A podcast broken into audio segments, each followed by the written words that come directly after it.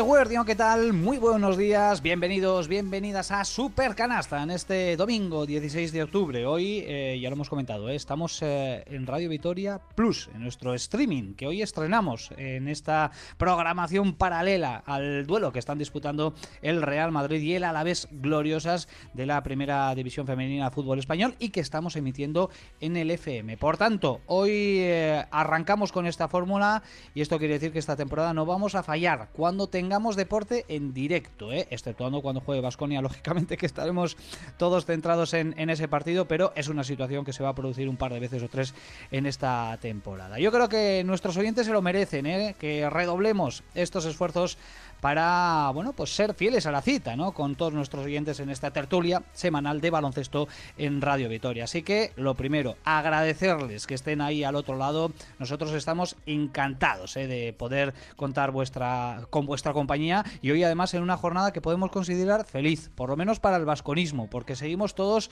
no sé si flipando o saboreando la, la gran noche ¿no? de, de, Euroliga que vivimos el pasado viernes con el triunfo en la prórroga frente al Partizan eh, de Belgrado y que nos levantó a todos absolutamente de nuestros asientos como hacía tiempo que no sucedía por otra parte en el eh, Bues Arena. Será por supuesto uno de nuestros temas eh, fundamentales, pero como siempre venimos con más eh, contenidos. Además hoy no vamos a ser esclavos del reloj, ya lo vamos adelantando. Es una de las cosas positivas que tiene que ir que tiene ir por el por el streaming, en este caso por Radio Vitoria Plus y todo esto lo vamos a analizar como siempre con nuestros colaboradores que ya están preparadísimos para hincarle el diente a la actualidad baloncestística aquí en Supercanasta. Así que rondita de saludos rápida. Sergio Vegas, según ¿qué tal? Muy buenos días. Hola, ¿qué tal? Muy buenas.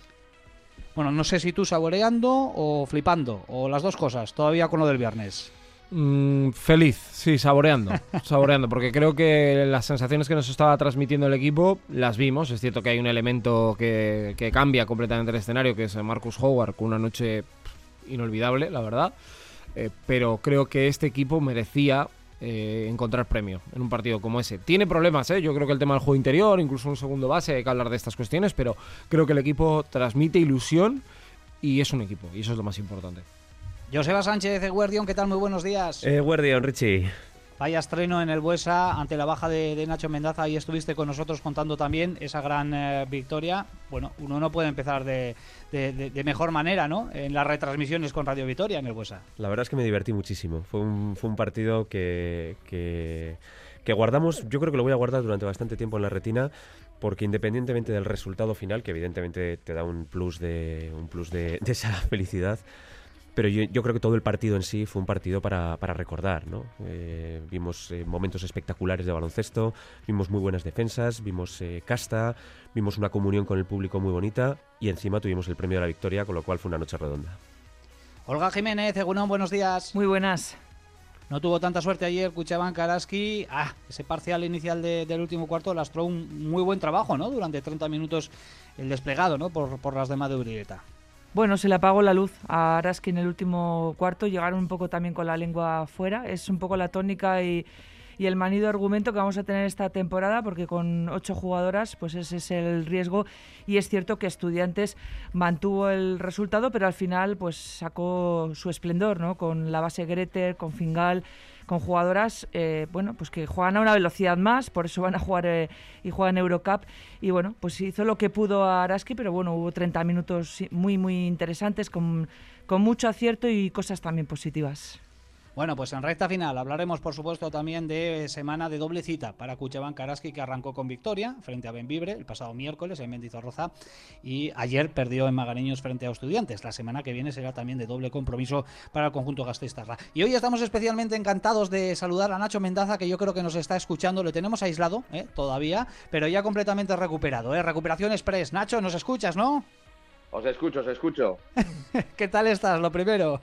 Bien, bien, bien, bien. La voz un poco cogida, como me imagino podréis comprobar, pero vamos, ya yo creo que ya a tope casi. Se te escucha perfectamente, ¿eh? así que con ganas, supongo, de analizar todo lo que ha sucedido en los últimos días, centrados en lo, en lo que pasó el viernes, que no pudiste estar con nosotros en, en el Buesa. Seguramente que te dio rabia, ¿no? No poder acudir al pabellón en un partido como este. Bueno, lógicamente sí, por ver el ambiente y por experimentarlo, eh, pues sí, es diferente, ¿no? Verlo desde la tele. Eh, pero bueno, por otra parte también contento, porque he visto a Joseba tan, tan feliz y tan ilusionado que la verdad es que casi era como si estuviera yo allí. Así que, mira, de verdad que me alegro por él y, y por todo el vasconismo que lo pudo vivir allí en directo. Y la verdad es que tampoco estoy así como diciendo, joder, vaya, la que me perdió. Es que yo creo que este año vamos a ver unas cuantas de esas. ¿eh? Sí, sí. Pues eh, ojalá, ojalá. Yo creo que todos estamos pensando más o menos lo mismo, ¿eh? que mm, la del pasado viernes fue la primera de las muchas, esperemos, grandes noches que vamos a vivir en, el Buesa Arena y también los partidos a domicilio de Vasconia. Felices nosotros, especialmente, por tenerte aquí con, nosotros otra vez, eh, que muchas veces nos dices que te metemos mucha caña, pero que te queremos mucho, ¿eh, Nacho? Ya lo digo desde ya. Bueno, pero a ver si una cosa prima sobre la otra. Algún día montamos un debate ¿eh? exclusivamente para, esto. Venga, que tenemos que empezar a movernos. Mi nombre es eh, Ricardo Guerra, tenemos a John Miquel Careaga al otro lado del cristal en la realización técnica, así que venga, vamos a dar pistoletazo de salida a nuestra tertulia dedicada a Basconia, empezando por eh, la magnífica noche del pasado viernes, una victoria para el recuerdo en Euroliga ante el Partizan de Belgrado de Celko Obradovic. Eh, yo creo que lo más importante es haber ganado y haberlo hecho como lo hemos hecho. Creo que nuestra gente se va contenta hoy del Huesa y ojalá eso ayude que, que seamos más en el Huesa. Necesitamos de nuestra gente cuando la gente está enchufada. Tenemos un equipo mm, que lo nota, que lo disfruta, tenemos jugadores que se conecta cuando la afición eh, está metida y ojalá eso sirva para que por la semana que viene, que hay tres partidos, el aspecto en el Huesa sea fantástico.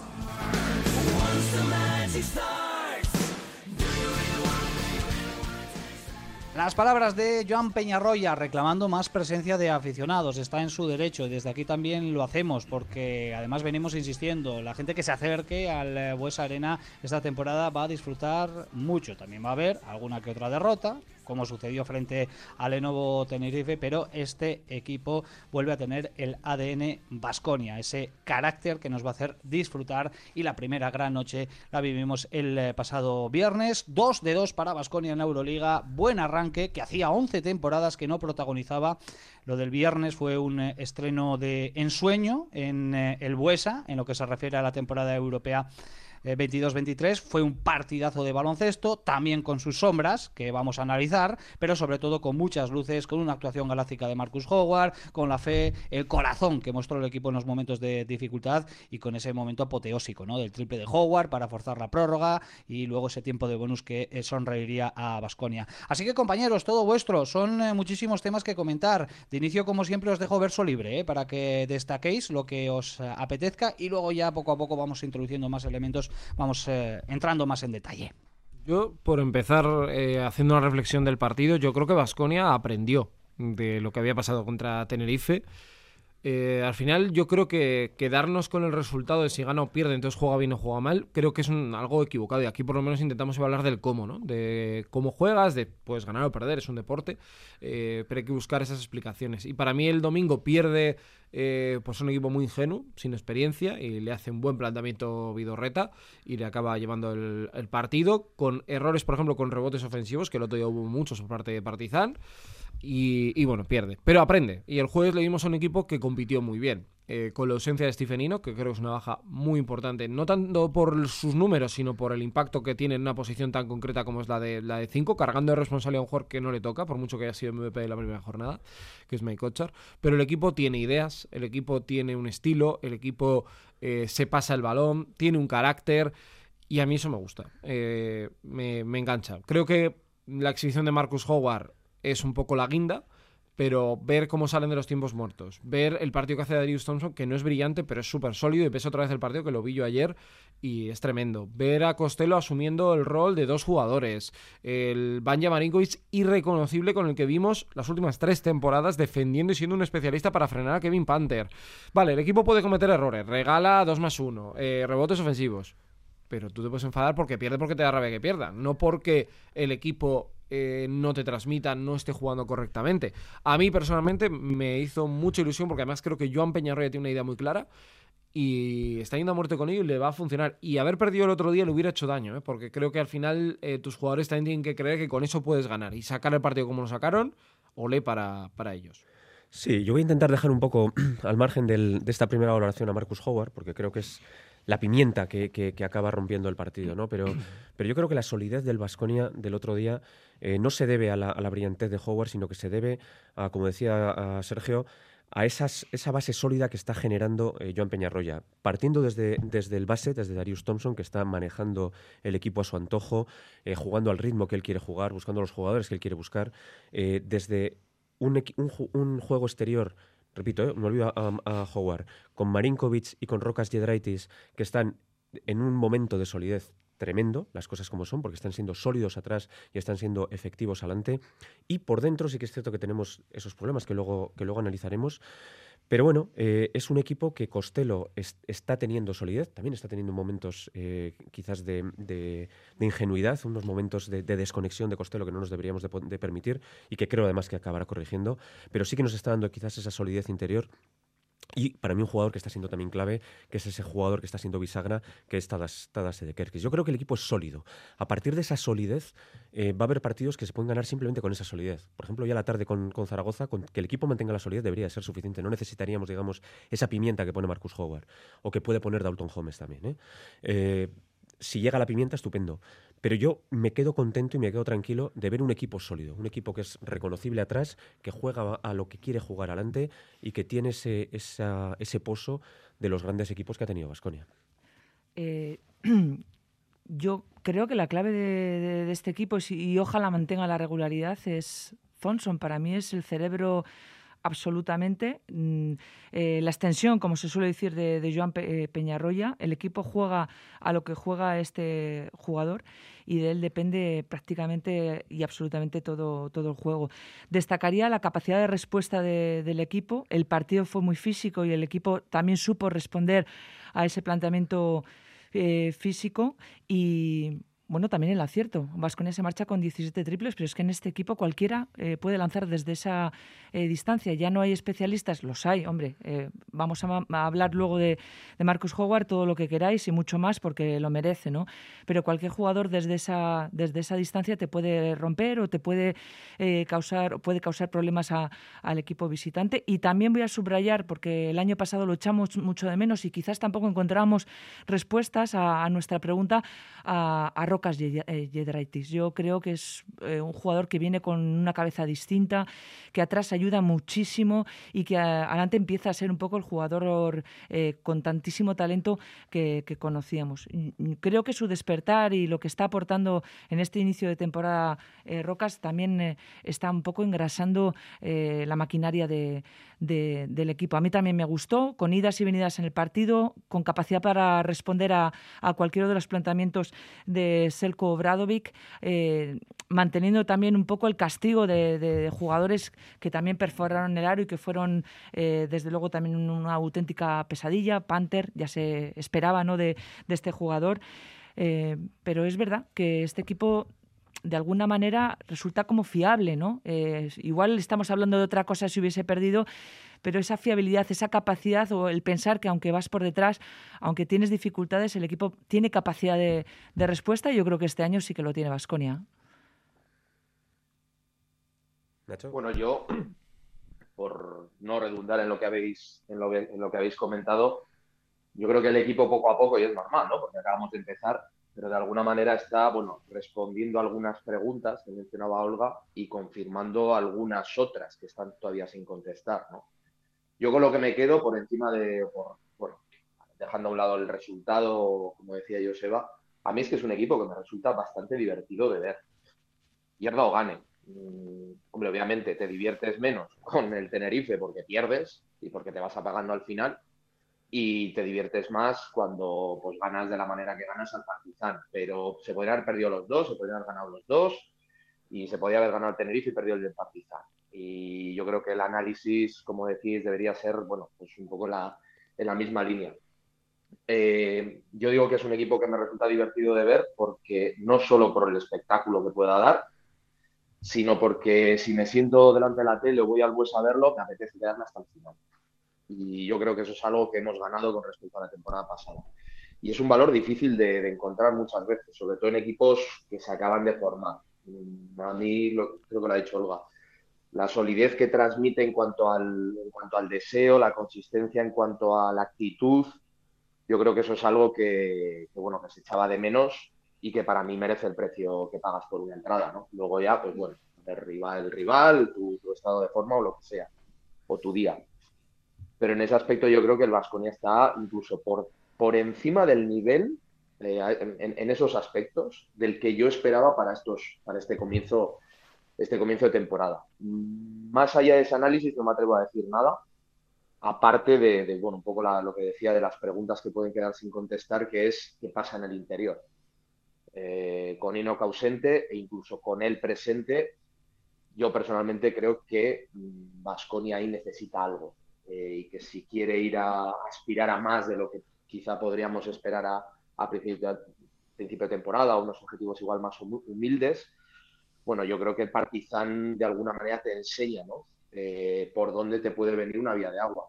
Lesort y Lidey hacen una carnicería en la pintura y no son dos pivos dominantes en Euroliga. Lidey es un jugador que no llega a los dos metros y Matías Lesort es un jugador que, bueno, pues que tiene unas virtudes tremendas, pero no es un jugador que vaya a ser, entiendo yo, si me oye igual me mata, un pivot para un equipo de Final Four.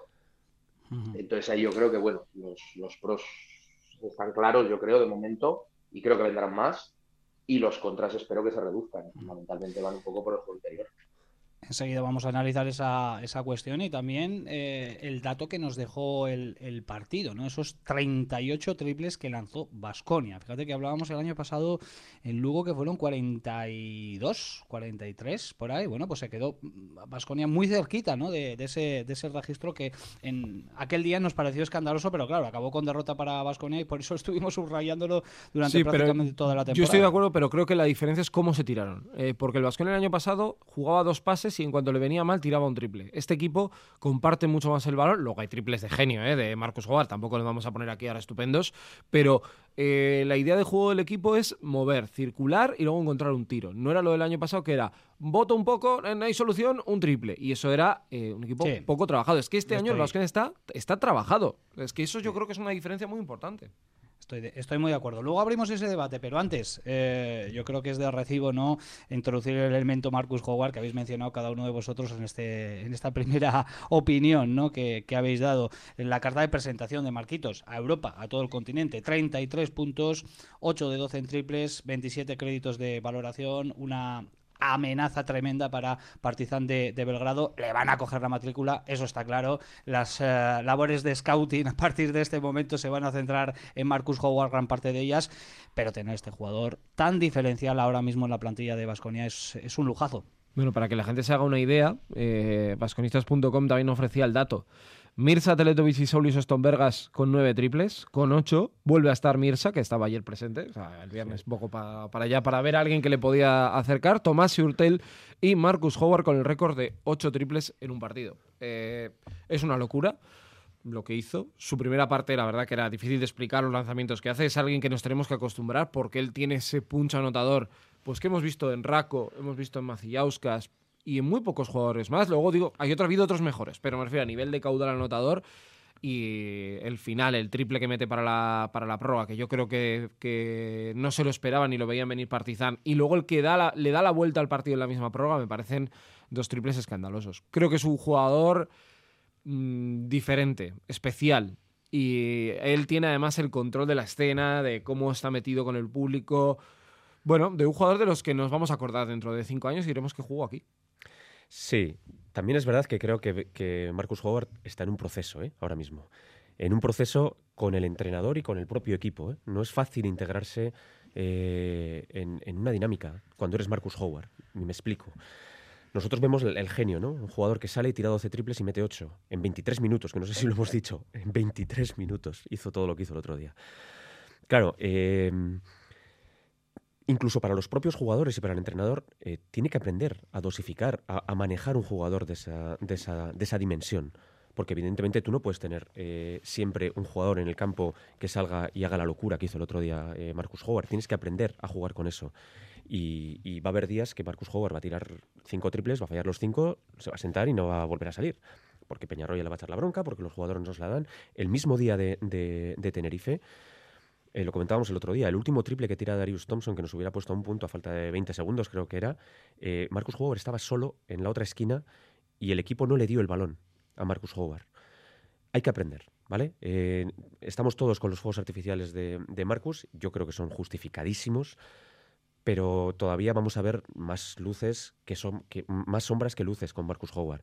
Yo lo que sí que espero es que el equipo aprenda a integrarle y que eso que vimos el otro día sea cada vez más frecuente y acabemos viendo el jugador superlativo que tenemos.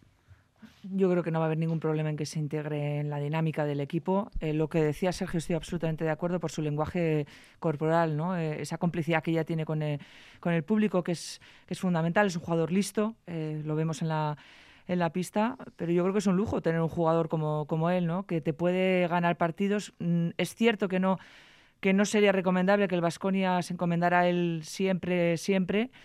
Pero el año pasado teníamos un jugador que podía marcar diferencias y al que se podía encomendar uno, como era Baldwin, y no tiene nada que ver, absolutamente nada que ver. Y hablamos de Baldwin, que también eh, es un jugador superlativo. Creo que Howard tiene muchas más virtudes todavía y más eh, talento que, que, el propio eh, Baldwin. Eh, pero mira, mientras lo tengamos, vamos a disfrutarlo. Es que para mí la diferencia de Howard con Baldwin es que él es muy bueno en 5 contra 5 que el gran problema en la campo abierto, Baldwin es el mejor de Europa. O sea, yo creo que en eso no hay discusión. Pero es que en 5 contra 5 es un desatascador. Además, es muy pequeño para las decisiones que toma. Sí. O sea, el, el, último triple sí. de Lesor, o sea, que le viene un tío de 2-0-6 con la mano arriba y él, yo creo que él piensa. Te voy a meter. Sí. O sea, según él recibe, porque el sistema, a ver, tampoco es una fantasía de sistema, no llega a jugarse nada, pero él lo, lo asume. Y yo creo que él tiene algo muy bueno también, eh, que no estéis conmigo, que es la sensación de miedo que genera en el rival. Como cuando nosotros hemos visto aquí a De Colo, Navarro, eh, y dices, ojo, aquí hay algo diferente. No dices que te lo vaya a ganar o no, pero aquí hay, y eso creo que es muy, muy bueno porque te da una tranquilidad y, grande y de lo cual se pueden aprovechar el resto, ¿no? Porque claro. lógicamente ahora Marcus Howard va a ocupar muchos focos, ¿no? En cuanto a las defensas de, de los eh, equipos eh, rivales, sobre todo después de la exhibición del, del, pasado viernes, y eso va a liberar a los compañeros, lo cual es eh, un dato tremendamente positivo. Nacho, para ti también, Marcus Howard es buenísimo, eso todo, todos lo estamos viendo, pero además es el jugador típico que te llena un pabellón, que la gente paga la entrada y lo habéis comentado por ver jugadores como este.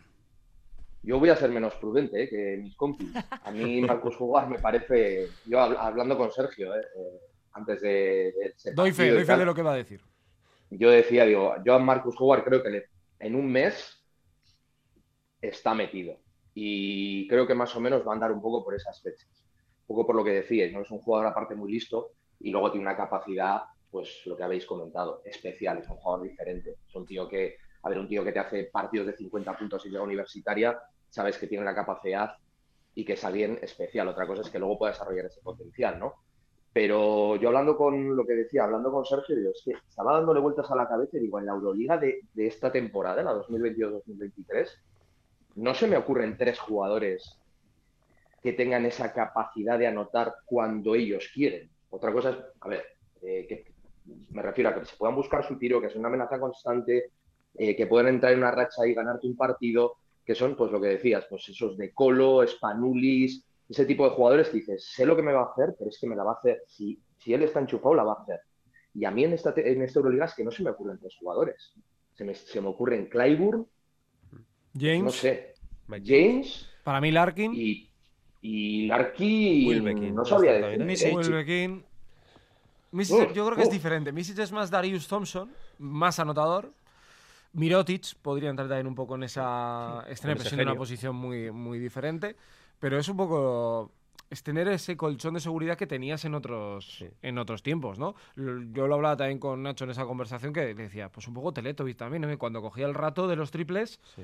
Dices, oye, es que encima da igual de dónde tires, siendo posiciones muy distintas. Yo, para que los oyentes entiendan la dimensión de jugador, yo, yo lo compararía sobre todo con Arvidas Macillauskas. Un jugador que cuando estaba pululando en el campo eh, era un peligro siempre, porque era tan rápido y tan, y tan impre impredecible que nunca sabías cómo te iba a hacer canasta. Pues yo creo que este jugador, además, no tiene. Marcus Howard es muy bueno, pero él se cree incluso mejor de lo que. De lo, o sea, no tiene miedo a nada. Hay una jugada el otro día contra Partizan, que no, no, es uno de los triples, él penetra hacia adentro, que acaba forzando una, una falta, con su 1.70 ahí, se va contra, Ocho. creo que es, eh, se va contra Matías Lesor y, y le da igual. O sea, él se va debajo del aro a meterle canastas. Es que no es un es que no es, yo creo que lo- el tema que hay que diferenciar es que para mí no es un triplista. Macías que era un gran triplista que anotaba. Este es un anotador. A este le da igual. Este es un poco los Marcus Brown, los Trial Landon, que viene allí. Vamos a ver, eh, vamos, es solo un partido, pero la sensación que él te da, el rato del Unicaja, tú te hacía entrever que ahí había hay un sospechoso. O sea, algo, este hombre va a cometer muchos crímenes deportivos esta temporada. Y lo que vimos ayer, el viernes, mejor dicho, es que el triple que mete para forzar la prórroga, él está, no es un jugador que diga solo quiero anotar, es que está leyendo lo que le está pasando delante, porque Zaldi Day le llega a atacar el centro, que es donde va a ir el jugador normalmente. Es cierto que no le hacen falta, pero yo creo que nadie espera que él vaya a girar hacia la izquierda, porque si veis la, la repetición, él levanta la cabeza, ve, ve venir a Lidey y hace un gesto ya para irse justo a la izquierda y ya ganar el espacio y poder, y poder lanzar. Y bueno, me parece una locura el jugador. Sí. Bueno, Marcus eh, sin duda fue el gran protagonista el pasado viernes, pero tampoco es plan de eclipsar lo que hicieron el resto, ¿no? Y es algo que habéis eh, destacado, ¿no? Por ejemplo, el, el primer gran partido de Matt Costello, que es cierto que en alguna pequeña decisión, sobre todo ahora, a la hora de las faltas, se equivoca, ¿no? Eh, más que nada porque se lo ponen en bandeja a los árbitros en, en momentos delicados de, los partidos. Se fue con 19 puntos, fue un jugador clave. Luego Rocas Giedraitis, 13 puntos, pero ojo, 9 rebotes. Rocas Giedraitis, ya que hablábamos al inicio también de los problemas que había para rebotear. Luego el tema de Tadas, de Darius Thompson, incluso de Marinkovic, ¿no? Que apenas sin anotar en el partido eh, sujetó al equipo en muchos momentos el viernes. Sí, bueno, es esa colaboración colectiva, ¿no? Lo de eh, sentido de grupo, ¿no? Que Peñarroya sí que lo está consiguiendo. Cada uno de los jugadores cuando sale, sale sabe lo que tiene que hacer, tiene el rol asumido y además es que se, se palpa, ¿no? Se siente el compromiso, el compañerismo. Eh, a mí me parece una buena noticia lo de, eh, insisto, en, en Rocas. Es un jugador fundamental. Su trabajo atrás creo que es oscuro y que apenas se ve o sí se ve, pero claro, cuando, cuando es un jugador que le hemos visto anotar de manera compulsiva y con tanto talento, pues quizás no valoremos ¿no? lo que hace atrás, pero se marcha con nueve, con nueve rebotes. Y luego, bueno, pues, pues Costello entiendo también que a veces un poco eh, se, se, pueda volver eh, loco, ¿no? Al fin y al cabo estamos hablando de una victoria frente a Partizan sin eh, tu pivo titular, sin titular, un jugador importante como es Enoch y un jugador que tiene que multiplicarse en cuanto a, a labores. Eh, yo confío en él, en su madurez, en su inteligencia para leer el juego, en su experiencia para sentarse, porque tiene que ser también uno de los pilares fundamentales y más viendo un poco la vulnerabilidad ahora mismo que tiene el juego interior. ¿no? Hablábamos de la conexión Thompson-Kotsar, pero bueno, pues eh, creo que a Kotsar todavía le falta un recorrido para adaptarse a, a esta liga. Va en camino, hay cosas que ha hecho bien, hay partidos que, en los que ha brillado, pero le falta un poco en esas intermitencias, digamos, buscar un poco su, su sitio y la regularidad. Eh, y en Europa lo va a tener un poquito más complicado.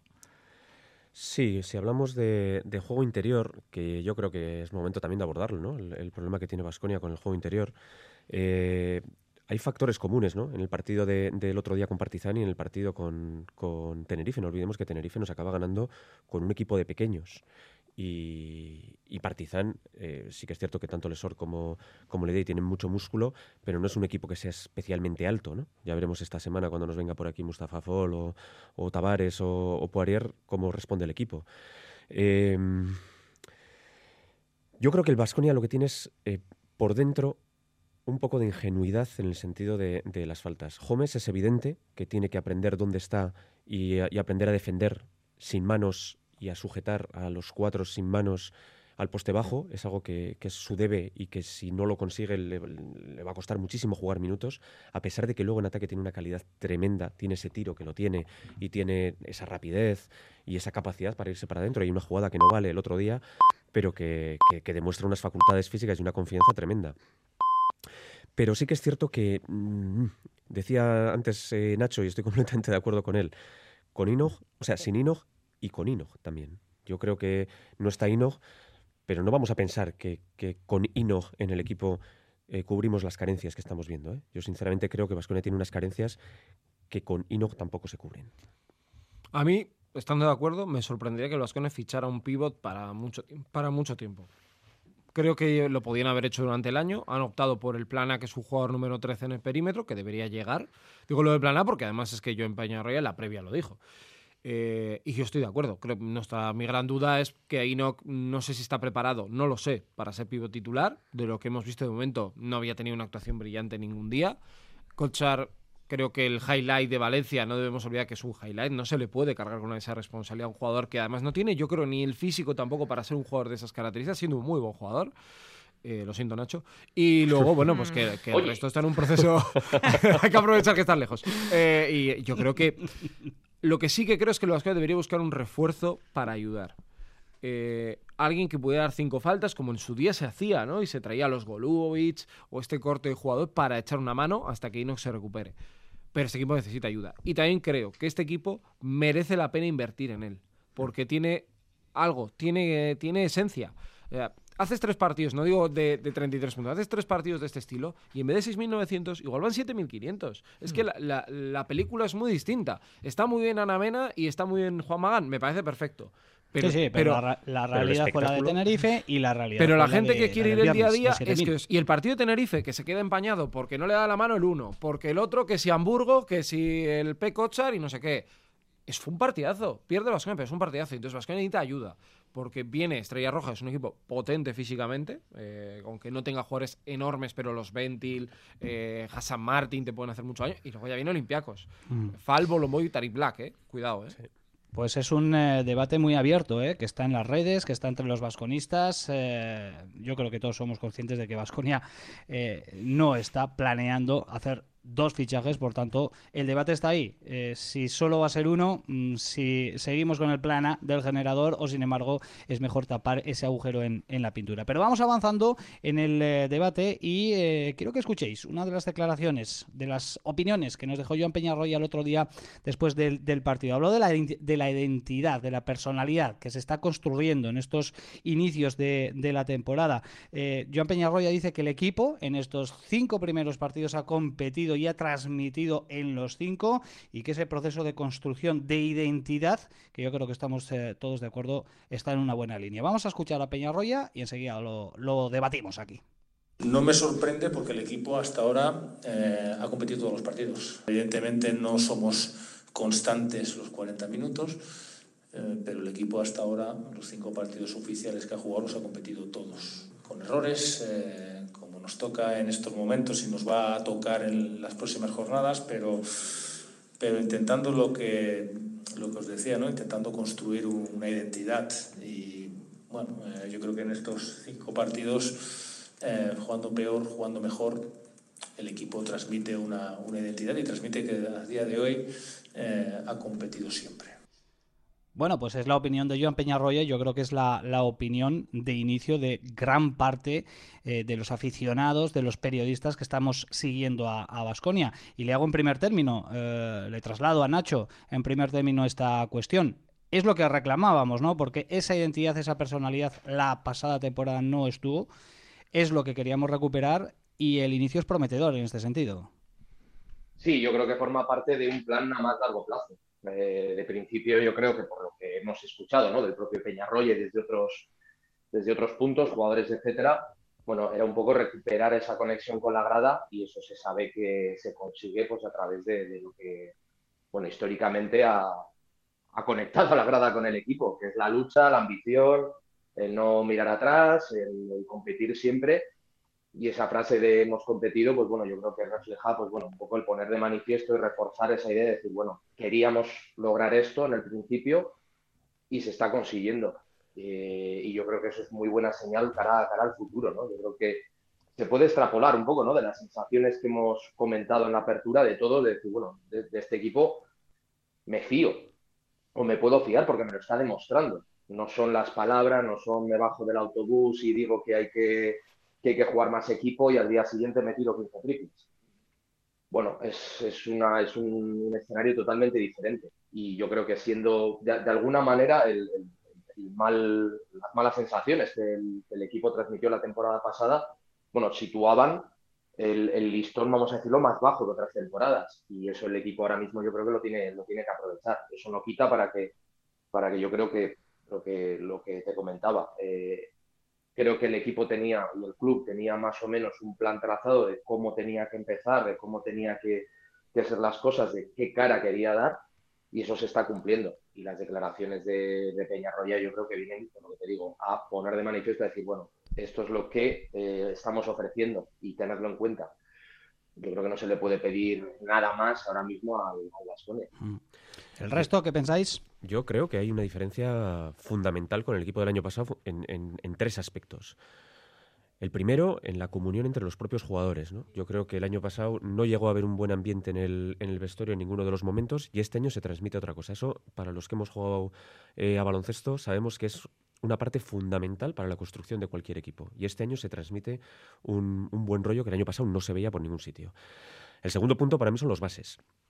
Yo creo que la diferencia entre Granger eh, Baldwin a, lo que tenemos este año es bestial, ¿no? Dos, dos, eh, dos jugadores, Granger, Baldwin, que el año pasado, eh, bueno, pues eh, casi hacían la guerra por su cuenta ambos. en ningún momento ninguno de los dos llegó a pensar productivamente en, pos del equipo, en, pos de buscar jugadores, en pos de buscar al jugador abierto. Yo creo que eran dos jugadores, mm, bueno, pues de un corte egoísta.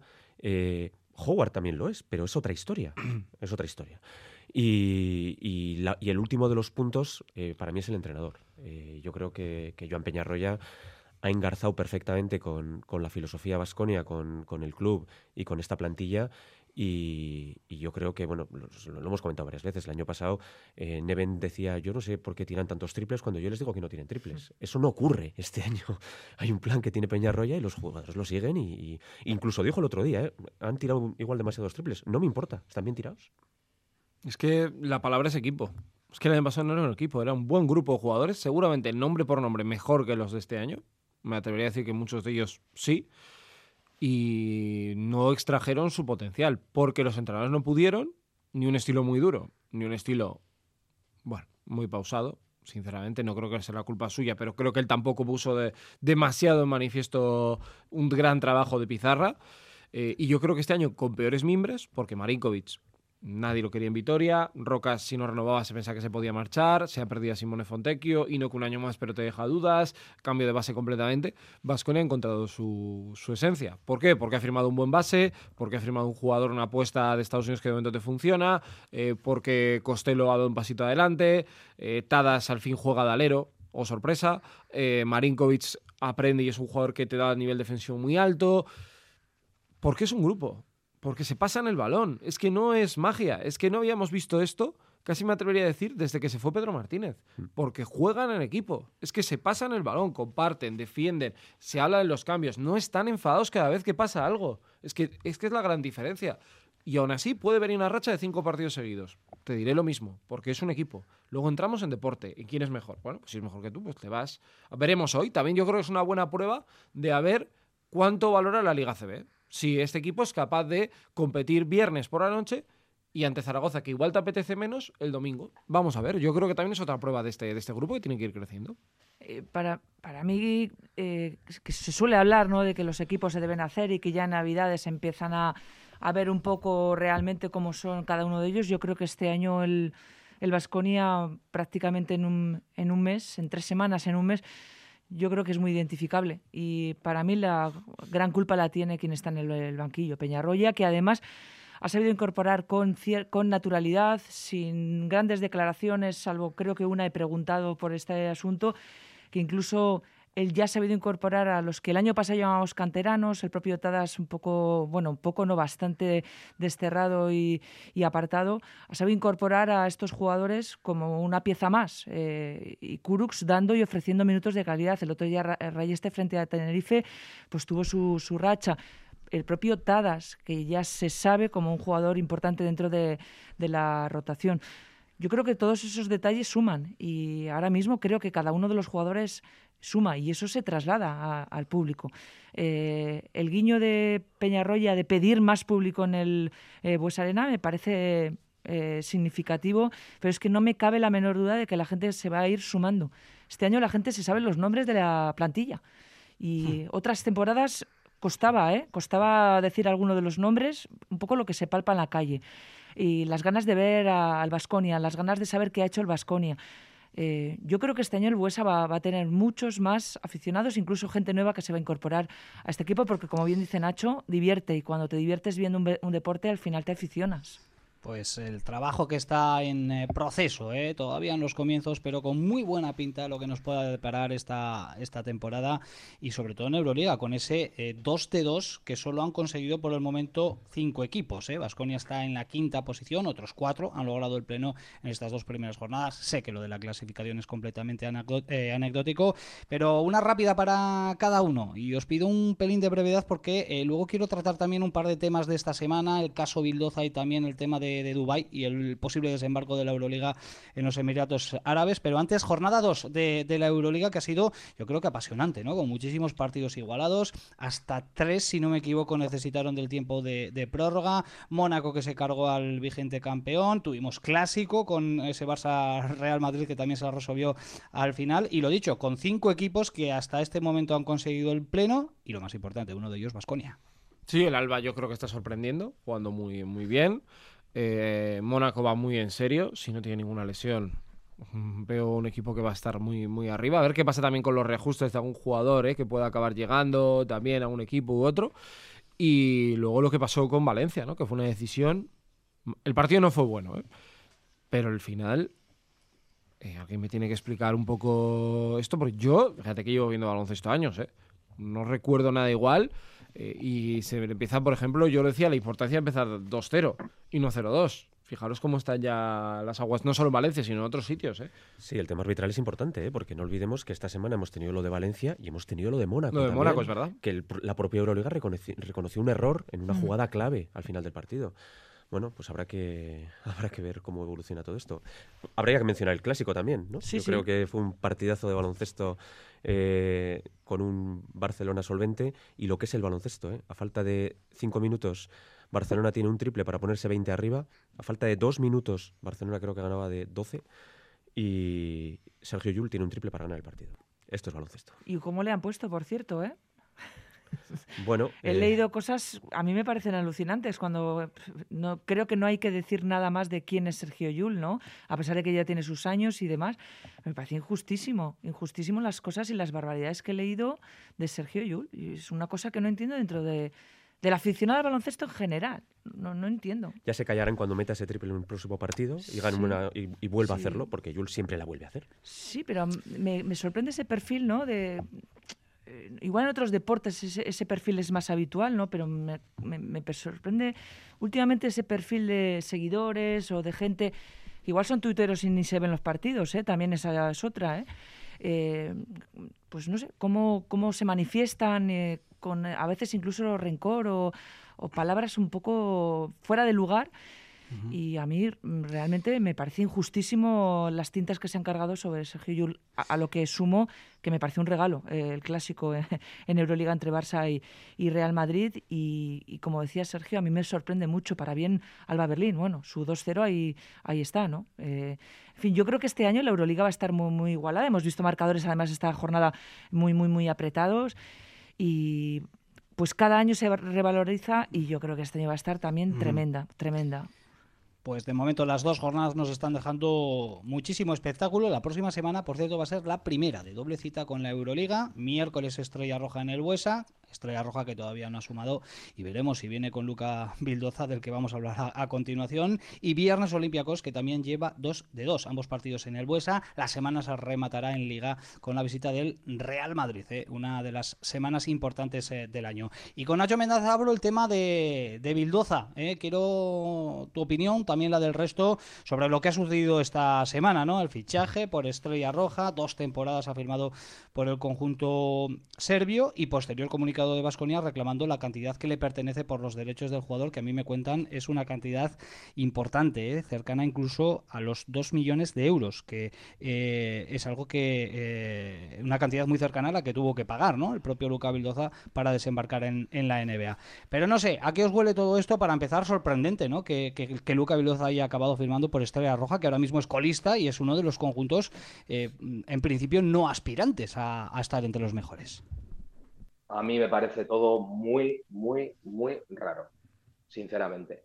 Eh, empezando por lo deportivo, un poco lo que comentas tú, no es un destino que yo imaginara apetecible para Luca Vildoza, sinceramente.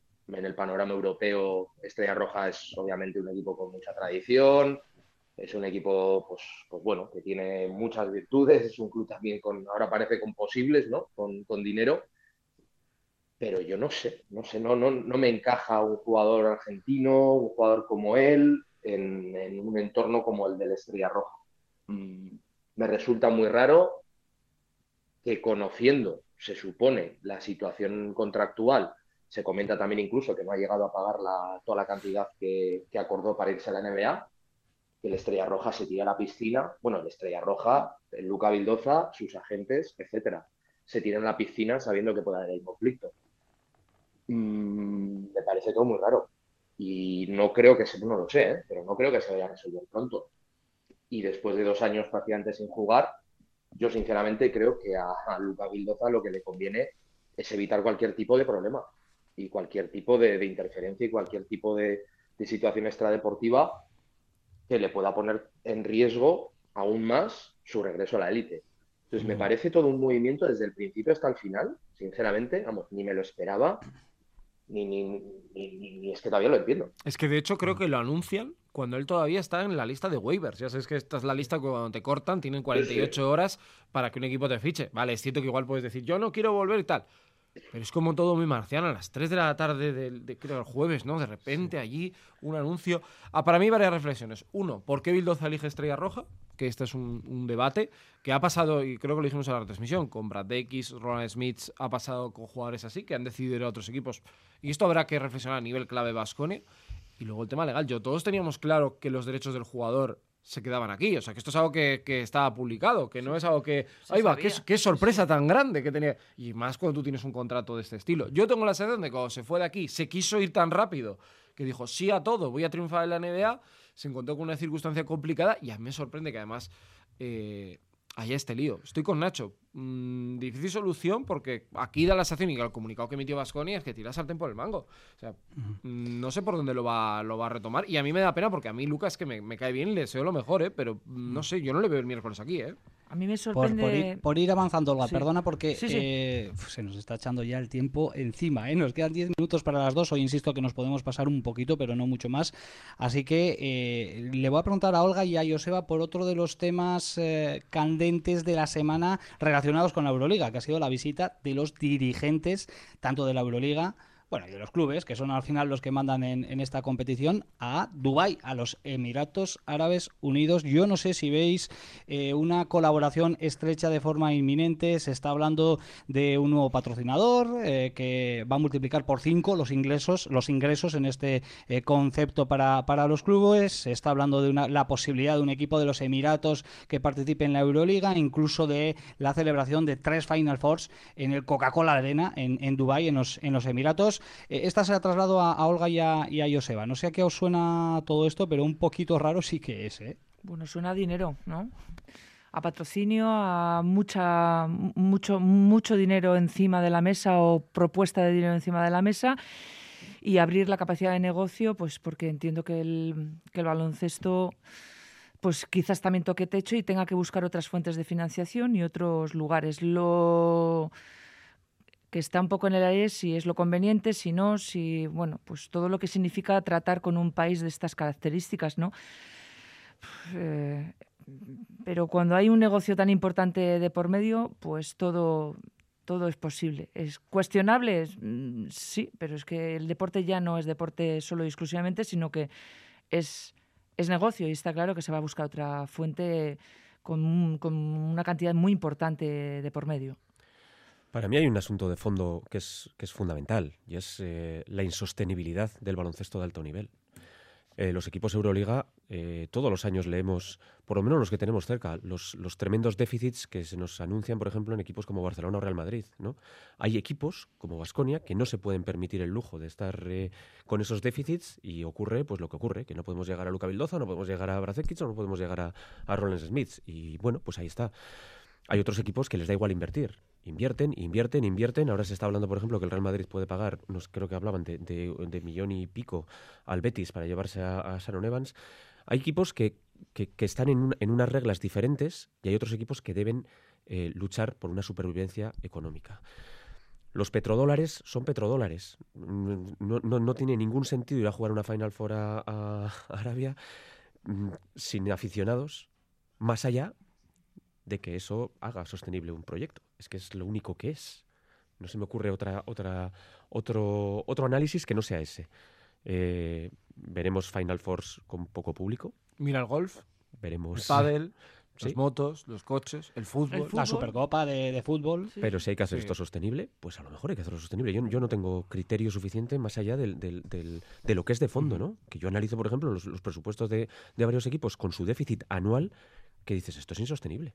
Bueno, esto no se hace, desde luego que el paso no se hace para, para el bien del aficionado, ni mucho menos. Eso tiene una dirección clarísima y veremos a ver en qué desemboca. O pues, desemboca Puede desembocar, Olga, en un supercanasta desde Dubai. ¿Por qué no? Eh? Lo firmamos, nos vamos todos para allá ¿eh? y hacemos un pues, supercanasta. Pues se me ocurren destinos mejores. A mí no es un país que me apetezca mucho por muchas eh, circunstancias obvias por muchísimas eh, razones que también han generado ¿no? la, la, polémica. ¿no? Eh, bueno, pues allí tienen una cultura muy diferente y muy discutida y discutible que, que bueno, pues eh, tiene que mejorar en muchos aspectos esas, esas sociedades. Pero eso lo dejamos para otro momento porque si no, sí que se nos va a ir un demasiado largo esta, este debate. Nos quedan nueve minutos para alcanzar las dos de la tarde. Lo que hacemos es cambiar de competición. Dejamos la Euroliga y hablamos de Liga CB, porque esta tarde Basconia juega aquí desde donde tengo el placer de saludar, todavía con las fiestas del Pilar, hoy es el último día, juega en Zaragoza en el Príncipe Felipe a partir de las 8 y además con cierta necesidad ya para ambos equipos, para Zaragoza y para Basconia.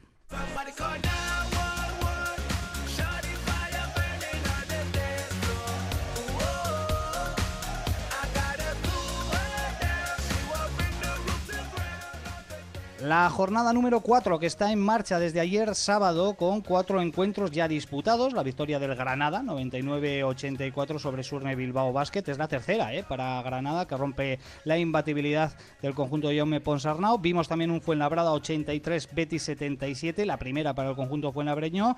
El eh, Lenovo Tenerife que suma y sigue con su pleno. ¿eh? El equipo de Vidorreta, Lenovo Tenerife 86, Obradoiro 67 y el Barça que hizo los deberes en el No con Ghost, Baxi Manresa 70. Barcelona 101. Tenemos un par de partidos en marcha. A esta hora acaba de reiniciarse el eh, último cuarto en Girona. Básquet Girona 44, Unicaja 50 y más o menos en el mismo punto de partido está el Breogán 36, Gran Canaria 52. A las seis y media Valencia Básquet Ucán Murcia, a las siete y media Real Madrid Juventud y a las 8 compañeros el Casa de Zaragoza Basconia. Eh, es la jornada 4, pero claro, ves el 0-3 que tiene el conjunto de Martin Schiller, el técnico técnico de Zaragoza ya discutido, en entredicho, y ves el 1-2 que tiene Basconia, no lo olvidemos, que eh, no puede permitirse otro tropiezo y no estar en Copa el próximo mes de febrero, y yo no sé si es un partido ya de cierta necesidad para ambos. El objetivo, dicho por los jugadores, es estar en la Copa, con lo cual no digo necesidad, pero sí eh, importante, y sí ver la mentalidad de este equipo que juega dos partidos por semana y empieza la, la ruta esta de cuatro en siete días. Con lo cual, muy importante para mí. Quiero ver cuál es la actitud del grupo en un partido como, como este, en el que ya no te enfrentas a Celco y no te enfrentas a Kevin Panther. Es otro rollo y es un buen equipo, ¿eh? pese a que eh, no le vaya tan bien, San Ross y compañía, yo creo que te pueden complicar la vida. Para mí la dificultad, la gran dificultad es la motivación a los jugadores de este partido.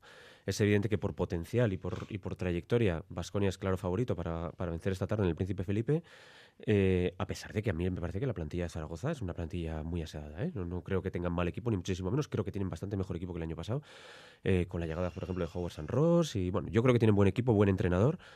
Pero Vasconia es más equipo. no olvidemos que la semana que viene nos visita el Real Madrid. Eh, si perdiésemos de tarde en Zaragoza, podríamos estar en una situación ya de urgencia con la Copa del Rey. A mí me suena esto al año pasado, perdón, pero es que tengo la, cabeza todavía o la memoria fresca y me suena de, eh, enfrentarte a equipos que no estaban bien en liga, que, pasaban por un bache y permitir que esos equipos, o bien en el Buesa o bien en sus propios feudos, pudieran coger un poco de aire merced a Basconia. Por eso creo que hoy eh, lo que se pone a prueba es precisamente eso, la cabeza de, de los jugadores, la importancia que le den a la Liga CB y sobre todo la necesidad, porque sí lo creo que es un partido ya para empezar a pensar en la Copa del Rey, que debería ser desde luego uno de los objetivos de Vasconia, visto un poco eh, el plantel que tenemos y, la calidad de, este equipo y sobre todo porque es que Vasconia tiene que estar en la Copa del Rey. Es que mm, más allá de, de que puedas jugar mal, peor y demás, es que es un equipo o es un club que tiene que estar en la Copa, en la Copa del Rey. Nacho. Bueno, yo creo que es un paso más en el proceso de aprendizaje. Yo no le doy, sí que le doy importancia, pero no lo veo como un drama el, perder hoy. Yo creo que el camino todavía es largo, son solo tres partidos. Y que Vasconia, por lo que le he visto, me transmite hasta ahora, puede caer hoy, puede ganar el día siguiente al Madrid, puede hacer de todo, me refiero.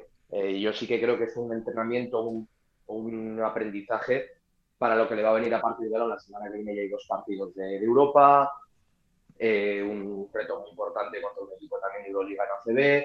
Bueno, ya va a entrar, en, pues como entramos nosotros, ¿no? en, el, en, el, en el barullo de la, de la competición, que es una locura por el calendario, y a eso te tienes que adaptar también. Y el equipo hasta ahora, estos, muchos de estos jugadores no tienen experiencia en este tipo de, bueno, de escenarios. ¿no? Entonces, bueno, yo creo, yo por lo menos afronto el partido hoy un poco con, con la, con la actitud de decir, bueno, vamos a observar a ver el equipo cómo reacciona, ¿no? cómo se lo toma, cómo es capaz de, de funcionar. El otro día le preguntaba a Marinko si lo que era, si estaba notando el cansancio, decía que no, bueno, y él hacía referencia y dice, ya vendrá lo gordo, bueno, pues ahora viene lo gordo.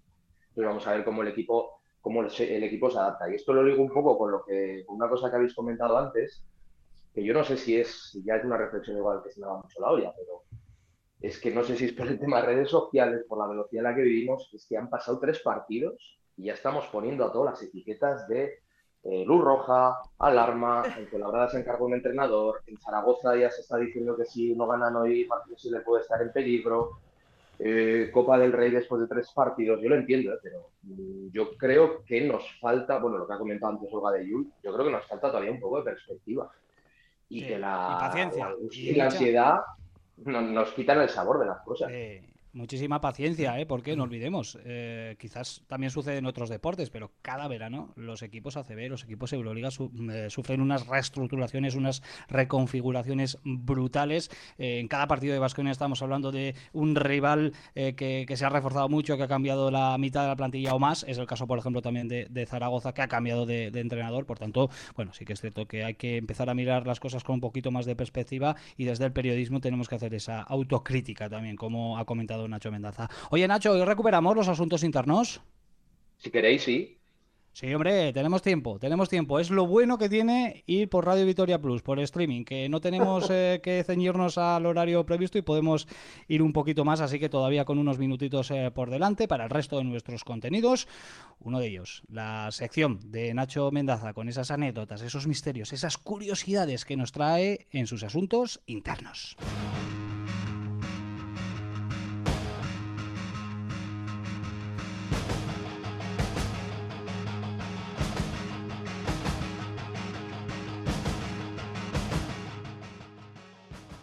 Bueno, pues yo hoy os vengo con una historia que he leído hace poco y que me ha llamado mucho la atención.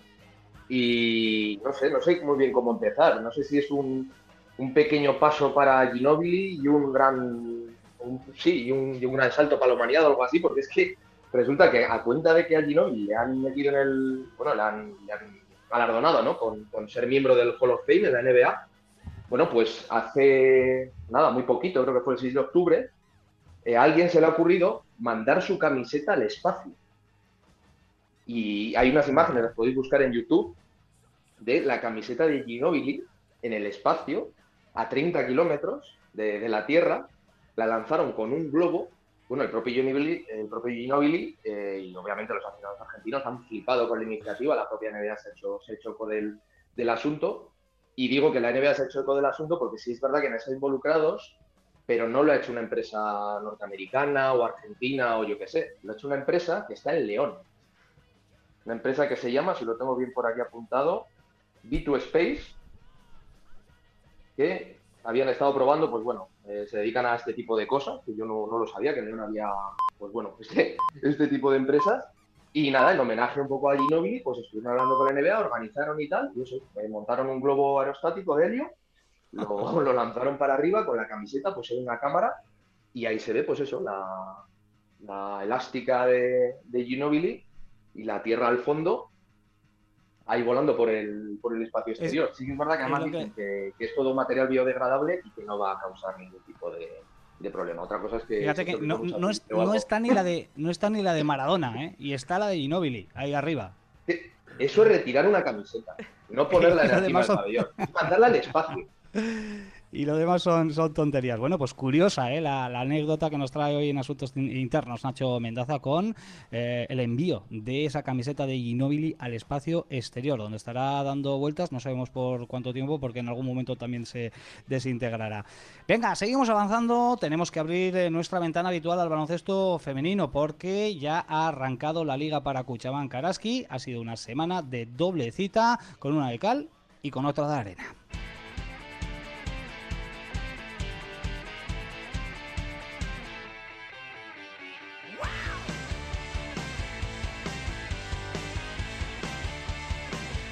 Y el último cuarto un apagón total que, que, nos ha ido, pues bueno, nos hemos dejado llevar, nos hemos caído como equipo, no hemos encontrado soluciones, hemos fallado bandejas totalmente solas, ellas han venido arriba y bueno, al final así es muy complicado competir en esta liga y, y bueno, último cuarto a analizar por parte de todos para, para ver cuáles han sido los problemas.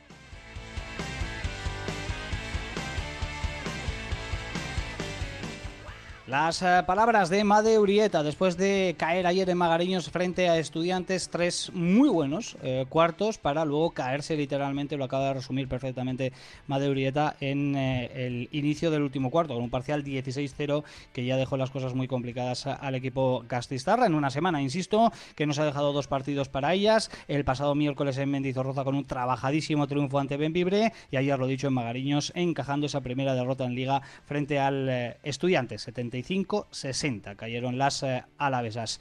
Así que, em, Olga, mm, Joseba, una reflexión de lo que nos ha dejado la semana, empezando por esa desconexión fatal ayer, ¿no? Con, con ese 16-0 de, parcial que rara vez... Eh, te deja tiempo para reaccionar y mucho menos cuando se produce en, en el último cuarto, ¿no? Que es lo que sucedió ayer. Bueno, yo creo que viene dado por el grandísimo esfuerzo que hace todo el equipo. Para mí el tercer cuarto es impecable, sobre todo el sobreesfuerzo que hacen defensivamente hablando, que logran equilibrar el partido porque eh, hubo momentos de, poco acierto y este, este equipo se basa en el alto acierto para compensar un poco la carencia de, la rotación también. Eh, y sin descanso, muchas jugadoras, hablaba de dos bandejas claras, las dos que falla son eh, las dos bandejas que, falla la protagonista es Atkinson que es tu jugadora a baluarte, pero es que llegó muerta. O sea, creo que disputó 32 minutos.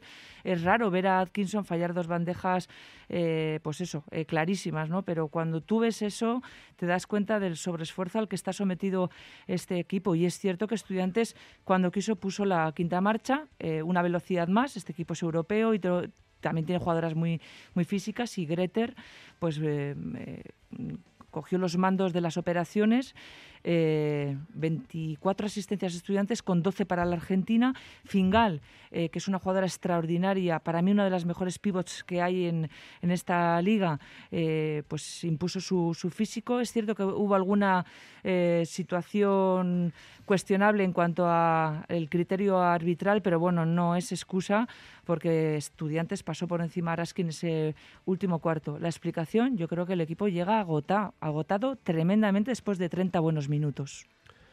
Pues es que estoy de acuerdo y el problema que veo este año en Araski es que es que esta misma reflexión la estamos haciendo después de todos y cada uno de los partidos, incluso de los que ganamos, ¿eh? porque el, otro día con Benvibre, eh, si el partido dura tres minutos más, eh, pues a lo mejor no estamos hablando de la primera victoria de, de, de. Es una pena. Eh, bueno, yo entiendo que hay unas limitaciones de plantilla, unas limitaciones económicas que hacen que, que tu plantilla sea muy corta y eso que estamos sin lesiones. Pero bueno, es una plantilla corta que hace que, los partidos, que esos 40 minutos, los últimos 5, bueno, los últimos 5, los últimos 10, como, como pasó ahí en el Magariños, ¿no? Eh, pues se hacen muy largos, muy largas. Yo creo que Araski debería, creo que ya lo hemos hablado alguna vez eh, aquí, debería sacrificar un poco la calidad en virtud de hacer la plantilla un pelín más larga metiendo a Marina. Sinceramente creo que es una jugadora que tiene el carácter Araski que puede dar minutos de calidad a este equipo y creo que es necesario, si no vas a traer ningún, ningún fichaje más, por lo menos involucrar a una de tus, a una de tus jugadoras canteranas. Pero volvemos un poco también a lo que decíamos antes de Basconia. Araski es un equipo divertido de ver, de verdad. ¿eh? Este es un equipo que engancha, este es un equipo que nos recuerda a los Araskis de, temporadas buenas un equipo que, es reconocible, con calidad, con triples, con, con aciertos. Yo creo que este año eh, Araski ha acertado con los fichajes, con la finlandesa Holopainen, con, con Flor Chagas, con Burani. Yo creo que es un equipo, de verdad, eh, bonito de ver, un equipo entretenido, pero que se queda corto. Que, es que estamos hablando todos los partidos de lo mismo, que los últimos minutos se hacen siempre muy largos. Y me gustaría meter a Marina en dinámica. De verdad, creo que lo merece la jugadora y que lo necesita Araski. Es que lo necesita. Mm.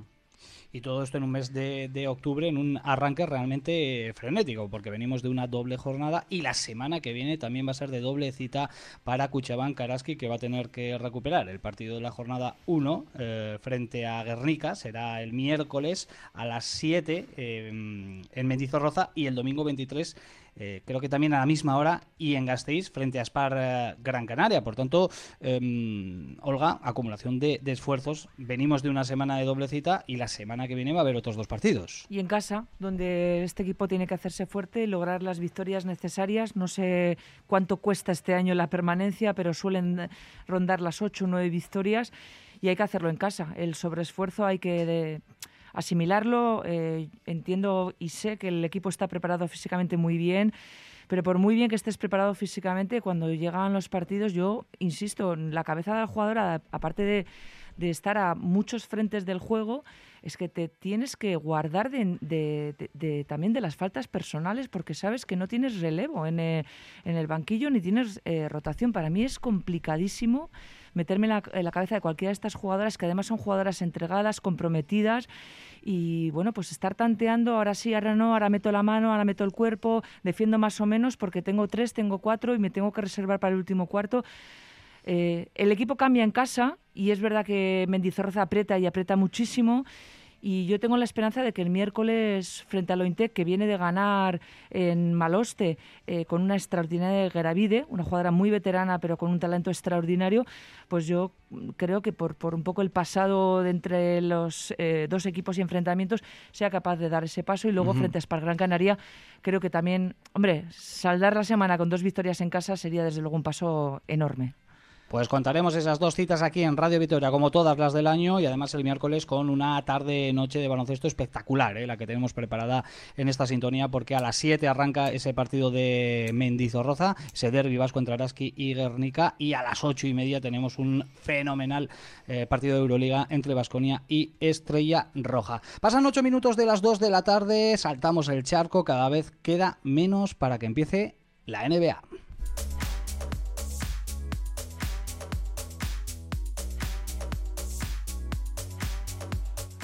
De hecho, el martes, la madrugada del martes al miércoles, vuelve la liga en Estados Unidos con un partido entre los Sixers y los Celtics y la entrega del anillo a los Golden State Warriors que se medirán a los Lakers. Una temporada en eh, la que se va a hablar de muchas cosas, por ejemplo, de algo histórico. Se está haciendo el cálculo de cuántos partidos va a necesitar LeBron James para poder superar a Karim Abdul-Jabbar es increíble. Yo cuando empecé a ver la NBA empecé a hablar de baloncesto jamás imaginé que esa cifra se, se, completaría.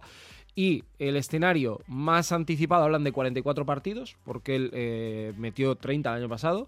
Y un escenario un poquito más bajo, es decir, que haga 27, fíjate, se va a ir a, eh, a 50. Pero lo lógico es que le va a superar porque además va a seguir otro año más. Su objetivo, recordemos, de LeBron James, aparte de este, es jugar un año con su hijo, que es otro de los sueños que él tiene y yo creo que lo va a poder, lo va a poder cumplir. Además, en cuanto a actualidad, eh, destacar, por ejemplo, que Facundo Campazo ya está en Dallas Mavericks, que ha encontrado su equipo, que Santi Aldama apunta a ser titular con eh, Memphis Grizzlies en el inicio de campaña y que Zion Williamson está muy, muy fuerte. Ha cambiado, ¿eh? ya no está tan rellenito, ha convertido en músculo todos los kilos que le sobraban para ser un jugador eh, bastante dominante. Eh, más actualidad. Dos cuestiones. Una positiva, que es negativa también, porque se supo ayer que Oscar Smith Becerra ha superado los problemas que tenía con un tumor cerebral y hoy se supo ayer también que Dikembe Mutombo va a tener que recibir un tratamiento para superar su cáncer también cerebral. Así que deseamos de aquí un abrazo muy fuerte a uno de los mejores defensores de la historia del baloncesto. Y las otras dos cuestiones que tengo. Por un lado, los Golden State Warriors, el equipo de los 500 millones, nunca un puñetazo valió tanto dinero. ¿Por qué han Porque rápidamente Draymond Green ha vuelto a dinámica del equipo y va a estar en esa ceremonia y va a ser titular, pero es que Jordan Poole ha firmado 140 millones por cuatro años. Igual no le vino tan mal el puñetazo. Cuidado al tema, ¿eh? Y también ayer Andrew Wiggins firmó 109 millones por cuatro años, es decir, que están sobrepasadísimos del impuesto de lujo y Mercado de agentes libres. Dwayne Bacon, que hoy en un directo de Instagram ha pedido a Panathinaikos que lo fiche. Pierre Henry vuelve a estar libre en el mercado. Y Kylian Tilly también, lo digo porque es un jugador que, aparte que su hermano estuvo en Vitoria, sonó hace un par de temporadas para poder recalar aquí en, en Gasteiz. Bueno, pues ese conglomerado de noticias que nos llegan desde el otro lado del charco, algunas pueden afectar y están afectando ¿eh? con el regreso de varios jugadores a las eh, ligas europeas, como el de Luca Bildoza a Estrella Roja, que quién sabe si el miércoles puede estar presente en el Bues Arena. Venga, el broche para rematar este supercanasta ya edición extendida en Radio Vitoria Plus, lo vamos a poner, como siempre, con nuestra técnica y nuestro 2 más 1.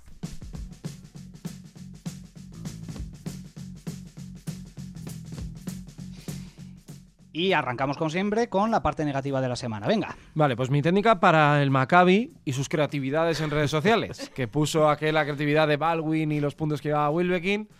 Bueno, pues sí, metió 14 puntos Baldwin, pero no le sirvió para, para poder ganar. Yo creo que se puede hacer algo divertido sin faltar a los demás, porque Baldwin tiene motivos de sobra para ser un muy buen jugador. Pues mi técnica es para hacer Kobradovich y su afer con el, con el traductor el otro día en, sala de prensa. Eh, si quieres, te traduces tú solo desde el principio y ya está, no pasa nada. Celco. Bueno, mi técnica es para un partido de baloncesto en silla que se disputó ayer en Burgos, con el Susena como protagonista, y me cuentan que un jugador que se llama Etali Ayub, jugador de Serviges Burgos, negó la mano a las cuatro jugadoras del equipo vitoriano que integraban ayer eh, el Fundación Vital Susina. Madre mía. Sí. Nacho. Pues yo mi técnica va para la web de la CB, porque estamos ya en la jornada, vamos a ir a la 4, creo. y todavía tú miras las fichas de los jugadores y, por ejemplo, buscando de Zaragoza y siguen sin, sin estar actualizadas. Mm, no sé, es una cosa que se prolonga ya desde hace mucho tiempo.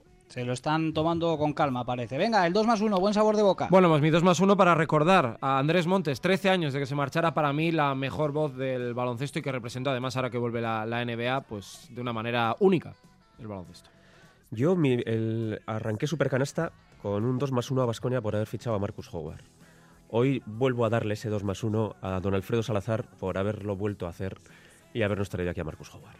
Pues yo al jugador en sí, porque es maravilloso tenerlo aquí y vamos a disfrutarlo para Marcus Howard. Yo, como soy una persona muy religiosa, se lo quiero dar al ángel exterminador, que es Marcus Howard, que creo que, nos va a dar, nos va a dar mucho, mucho este año.